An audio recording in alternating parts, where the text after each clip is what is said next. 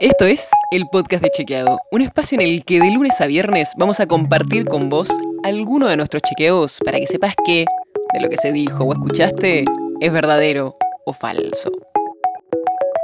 También te vamos a presentar las verificaciones que hacemos de las desinformaciones que andan circulando por ahí y vamos a traerte datos y contexto para entender mejor las noticias.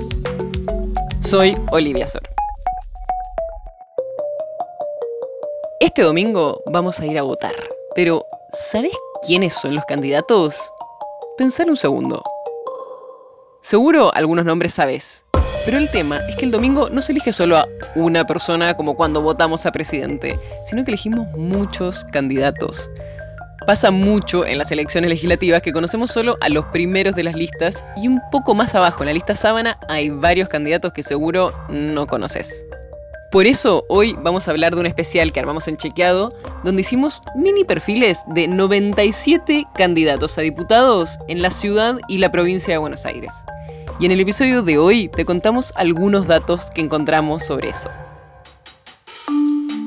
Empezamos con la profesión.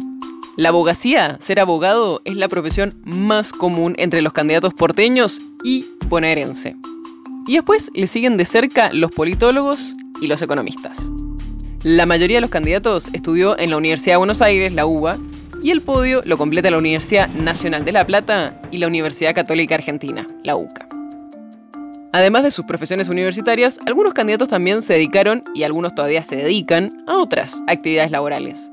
Por ejemplo, Fernando Iglesias, candidato de Juntos por el Cambio en la ciudad, fue jugador y técnico de vóley. Hasta ganó campeonatos y se fue a dirigir a Europa. Otro ex deportista es el economista Javier Milei, cabeza de la lista La Libertad Avanza en la ciudad, que jugó al fútbol y fue arquero de Chacarita Juniors a finales de los 80. También está el caso de Jacqueline Flores, candidata del Frente de Todos en la ciudad, que fue vendedora ambulante y la crisis de 2001 la llevó a trabajar como cartonera. Y otro caso es el de Mónica Schlotthauer, candidata del Frente de Izquierda en la provincia que trabaja en el sector de limpieza del ferrocarril Sarmiento. Y esto se relaciona también con que el Frente de Izquierda y de los Trabajadores es el espacio con mayor cantidad de candidatos que representan al sindicalismo. Y acá es candidato el hijo de una famosa.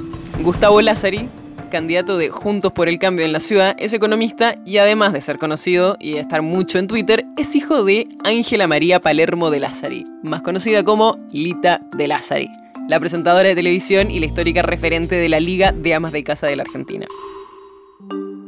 Si analizamos la edad de los candidatos, en la ciudad de Buenos Aires los candidatos más jóvenes están en la lista La Libertad Avanza que encabeza mi ley. Pero la candidata diputada nacional más joven de todas las listas porteñas es del Frente de Todos. Se llama Cecilia Barros y tiene 29 años.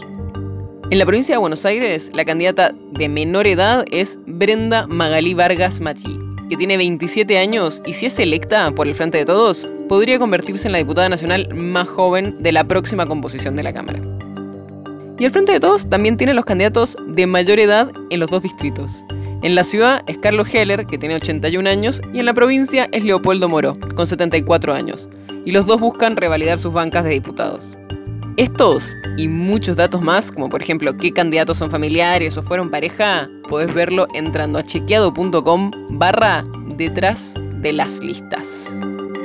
El episodio de hoy está basado en una nota de Reverso, el proyecto periodístico colaborativo que busca frenar la desinformación en estas elecciones de 2021. Si te interesa, puedes seguirlo en redes sociales, búscalo como Reverso AR. El podcast de Chequeado es un podcast original de Chequeado, producido en colaboración con Posta.